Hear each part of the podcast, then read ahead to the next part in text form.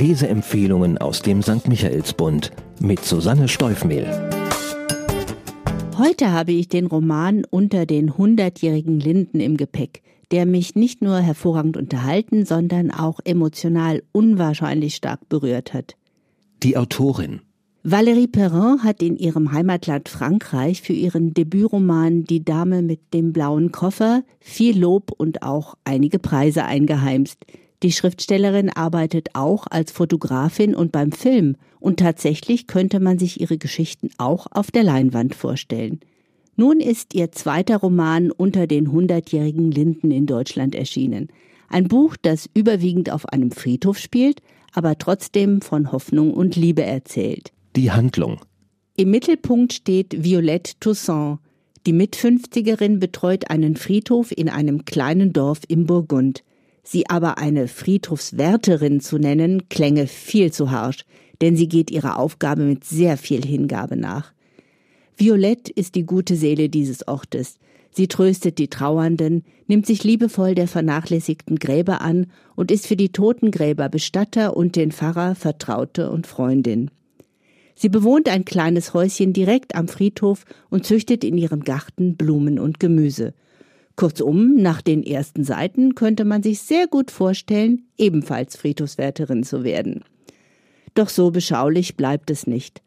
Eines Tages klopft Kommissar Julien Seul aus Marseille an ihre Tür, allerdings in einer rein privaten Angelegenheit. Er hat die Urne mit der Asche seiner Mutter unter dem Arm. Dieser hat verfügt, man möge sie auf das Grab eines Mannes stellen, der auf Violettes Friedhof liegt. Julien möchte natürlich herausfinden, welche Verbindung zwischen den beiden bestand und braucht hierfür die Hilfe der liebenswürdigen Friedhofswärterin. Leider bohrt er aber auch etwas zu tief in Violettes Vergangenheit und bringt dabei tief vergrabene Dinge ans Tageslicht, die sie unbedingt verdrängen wollte. Eindrucksvoll. Valérie Perrin erzählt die aktuelle Handlung im Wechsel mit der Liebesgeschichte der Polizistenmutter und dem bewegten Vorleben der Friedhofsgärtnerin.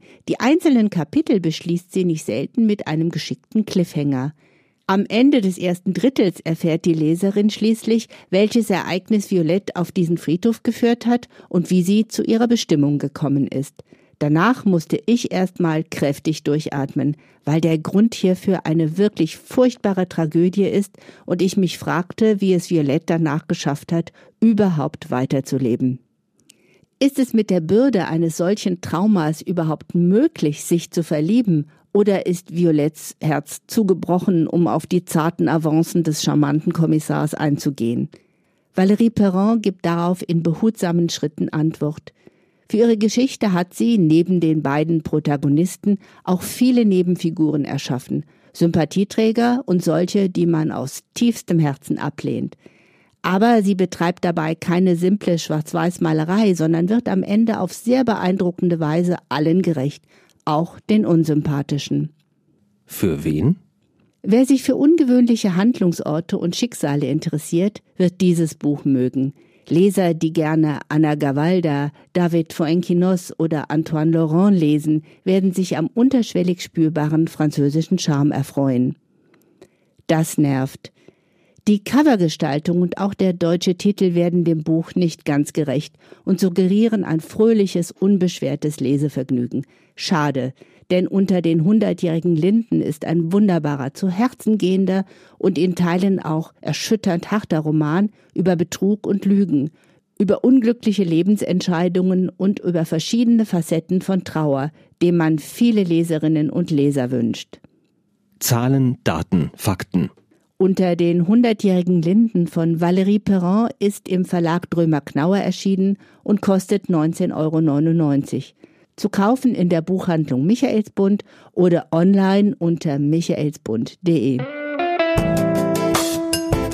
Ein Buch. Ein Podcast aus dem katholischen Medienhaus St. Michaelsbund, produziert vom Münchner Kirchenradio.